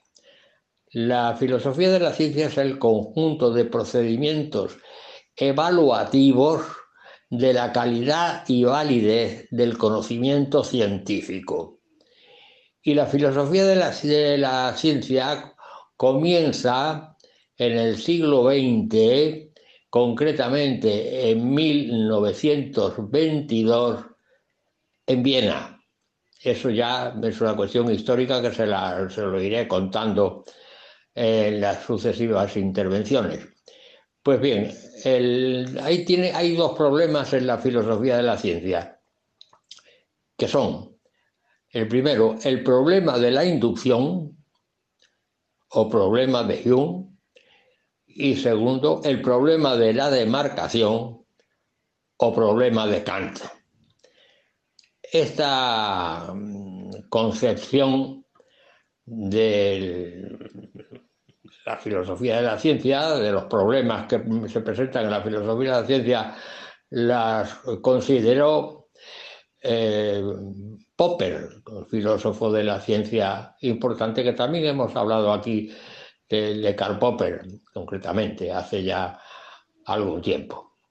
Pues bien, el problema de la inducción es que no estamos autorizados, como he dicho antes, ni a decir ni siempre ni nunca. ¿eh? Y les voy a poner un ejemplo. En Europa se consideró que mm, todos los cisnes que se habían observado eran blancos. Y entonces se estableció eh, la concepción de que todos los cisnes son blancos. Y eso era algo que no se podía, que no se cambiaba. Todos los cisnes son blancos, todos los cisnes observados son blancos, evidentemente. Y también se estableció todos los cuervos son negros, ¿eh? como una ley general y universal. Y mire usted por dónde que este, esta cuestión se viene abajo cuando se descubre Australia, que me parece que fue en 1900, donde aparecieron cisnes negros. De modo que este es el problema de la inducción, que no estamos autorizados a usar las palabras siempre o nunca. Y el problema de la demarcación, que se llama problema de Kant, el problema de la inducción se llama problema de Hume, y el, eh, que es el empirista, inglés. Y el problema de la demarcación, el problema de Kant, es, esto lo, lo considera Popper, que hasta dónde estamos haciendo ciencia y a partir de dónde empezamos a hacer metafísica. Ese es llamado el problema de Kant. Y estas dos cuestiones las considera a fondo Karl Popper, el filósofo de la ciencia que introduce el llamado racionalismo crítico. Si yo les digo a ustedes, bueno, ya les he puesto el ejemplo de todos los cisnes son blancos en el hemisferio norte, y resulta que cuando descubrimos Australia en el hemisferio, sur, aparecen cisnes negros. Luego fíjense ustedes ¿eh? el ejemplo curioso. Pues lo mismo sucede, sucede también, o sucedería, o sucederá, es de suponer, ¿eh? Que ocurrirá o podría ocurrir con los cuervos. Es decir, todos los cuervos son, son negros. Porque hasta ahora todos los cuervos que se han observado han sido negros, pero ¿quién dice que no mm, tengamos que decir algún día hay un cuervo blanco? Una mutación genética se puede producir en un momento determinado. Y ya en una forma más exagerada, les puedo decir que, eh, hablando ya en términos, de, de magnitudes, todos los días ha salido el sol desde que existe el sistema solar. Por lo tanto, mañana también saldrá el sol. El sistema solar se supone que existe desde hace unos 4.500 o 5.000 millones de años aproximadamente. Y siempre ha salido el sol. Pero no podemos afirmar que mañana vaya a salir también. Y hasta aquí mi intervención de hoy que ya le seguiré eh, introduciendo poco a poco, paso a paso, en lo que trata la llamada filosofía de la ciencia. Buenas noches y hasta la semana que viene, si Dios quiere. Muchas gracias, profesor José Manuel Amaya. Terminamos ya el programa de hoy. Les esperamos la semana que viene, si Dios quiere. No falten. Les dejamos con el Catecismo de la Iglesia Católica con Monseñor José Ignacio Munilla, que sé que les gusta, con esta oración, Señor, también una voz como la de Monseñor Munilla y una sabiduría como la suya. No nos olviden en sus oraciones. Hasta la semana que viene, si Dios quiere. Le pediremos a San Juan Pablo II que interceda por nosotros para que se nos libre del mal.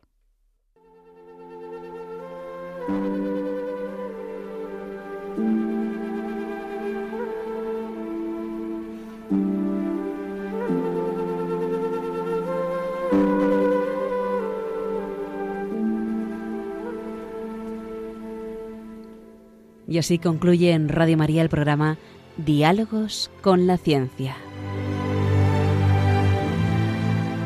Dirigido por Javier Ángel Ramírez.